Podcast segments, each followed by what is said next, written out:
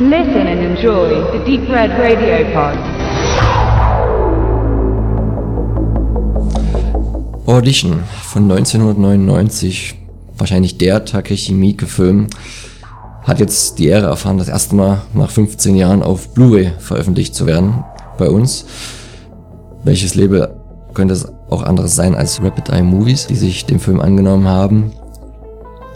Haben das Ganze mit einer schönen ähm, Pappschuber-Box rausgebracht, ein interessantes Booklet, was über das Normale weit hinausgeht, auch an Informationen und äh, ausgestattet noch als Hauptextra mit einem einstündigen Interview, jetzt nicht speziell äh, zu dem Film nur, aber halt allgemein zu seinem filmischen Schaffen mit dem Regisseur, von daher schon eine ganz gelungene äh, Veröffentlichung, an der Fans des mittlerweile zum Kultfilm herausgehobenen äh, Stücks sicher nicht vorbeikommen werden. Ähm, man darf jetzt natürlich nicht denken, dass das irgendwie die, die erste größere Nummer von Mieke gewesen war. Die größere Nummer vielleicht schon, aber er hatte da vorher, glaube ich, schon über 30 Produktionen gemacht. Ähm, alles aber japanisches Independent-Kino, was es, äh, wenn ich das alles so richtig gelesen habe, noch viel schwerer hat als, als deutsches ähm, Genre-Kino, weil da ist die, die, die, die Förderung und die, das Sponsoring noch viel mehr in Richtung des Big Mainstreams ausgelegt, sodass man sich dann zwar, was er als Vorteil betitelt hat, sehr doll auslassen kann inhaltlich in seinen Filmen, nur dass du dann davon ausgehen kannst, dass es schlicht und ergreifend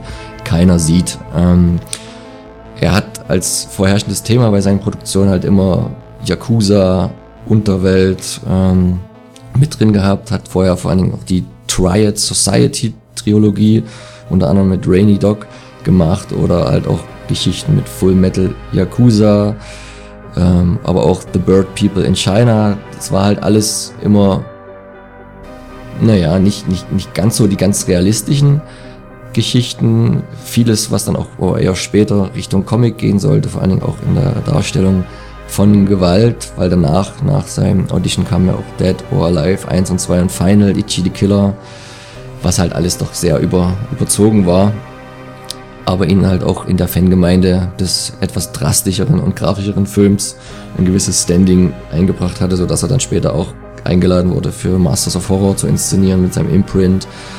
Dann hat er sich äh, den Django-Mythos nochmal angenommen und seine Variante gemacht und quasi den, den Kreis geschlossen des, des, des Heldens Django, der ja auch letztendlich nur auf dem auf einer japanischen ähm, Geschichte beruht. Mittlerweile hat Mieke über 100 Filme gemacht. Man kann aber immer noch sagen, dass Audition der Film ist. Ähm, warum? Das liegt halt irgendwo daran, dass er mit ganz vielen Erwartungen gebrochen hat.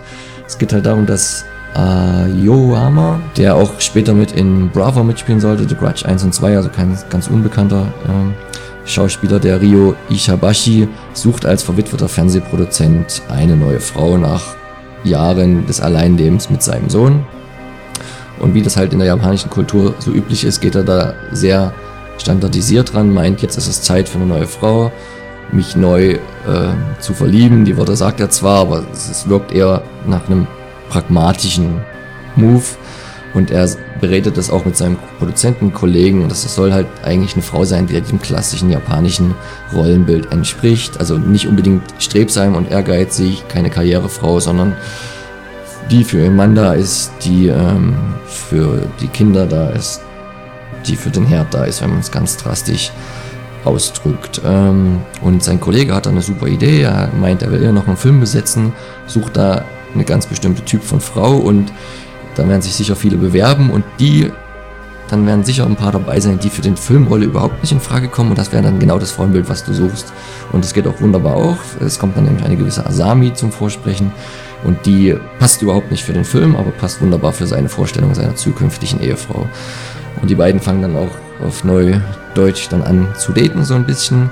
Und es dauert gar nicht sehr lange, da hat er sich total in sie verschossen, weil sie wirklich wohl dem entspricht. Sie ist auch ähm, Feuer und Flamme und inzwischenzeitlich erzählt er auch seinem Sohn, er hat eine neue Partnerin gefunden. Und er wird sie bald fragen, ob sie seine Frau wird. Das ist so gefühlt irgendwie nach einem Monat und vier Dates, aber es passt auch wieder genauso danach rein, nach dieser klassischen Suche, jetzt suche ich mir eine Frau, weil ich mir eine Frau suche, ungefähr. Und das will er dann in Verbindung mit einem Urlaub, in einem Urlaub machen, den, den Antrag. Und was allerdings nach dem Urlaub passiert, ist jetzt nicht unbedingt, äh, was man eine Hochzeit nennen könnte, sondern der große Aufschrei, durch den der Film dann letztendlich berühmt wurde. Ähm, ohne dass jetzt hier Spoiler ist das halt die Folterszene, weil sich dann die Asami dann doch als ein ganz anderer Charakter entpuppt, als ähm, das vorher zu sehen war, obwohl es durchaus Anzeichen gab, dass irgendwas nicht stimmt mit ihrem Lebenslauf. Und diese Szene hat halt das Publikum entzweit. Die einen haben, bevor man anerkannt hat, dass der Film in seiner Ganze vielleicht einen gewissen Sinn ergibt und ein großartiges Werk ist, jeder einzelne für sich, haben, waren halt die einen Fans so ein bisschen enttäuscht, die schon gehört hatten, hm, am Ende kommt eine ganz schön krasse Nummer. Und das ist bestimmt was totales Splatter-Kino und Mieke, Gewalt, sehr schön. Ähm, die waren dann natürlich erstmal knappe zwei Stunden vielleicht etwas gelangweilt, dadurch, dass der erste Teil ja ein ziemliches Drama ist, der eher so ein bisschen die japanischen äh, gesellschaftlichen Verhältnisse widerspiegelt und deren Wandlung. Der andere Teil hat gehört, oh ja, das ist ein japanisches Drama, der die gesellschaftlichen Verhältnisse widerspiegelt und deren Wandlung und war dann eher sehr geschockt von der Folterszene, die da letztendlich kam. Deswegen gilt es wohl auch als der Film, wo die meisten Besucher am Anfang noch das Kino verließen. Bei seiner Premiere müssen es wohl so viele gewesen sein, dass sie kaum rausgekommen sind und dann gezwungenermaßen durch den Stau an den Ausgängen trotzdem noch das zu Ende gehört haben oder mitgucken mussten und dass sich deswegen diese besondere Wirkung entfaltet hatte. Und äh, da musste sich auch sehr viel anhören, wie er das denn bringen könnte mit Fußabsägen, Kopfabsägen. Und es macht sich halt ein schönes Bild im Kopf. Ähm, klar, auch wenn er gar nicht so grafisch alles genau zeigt.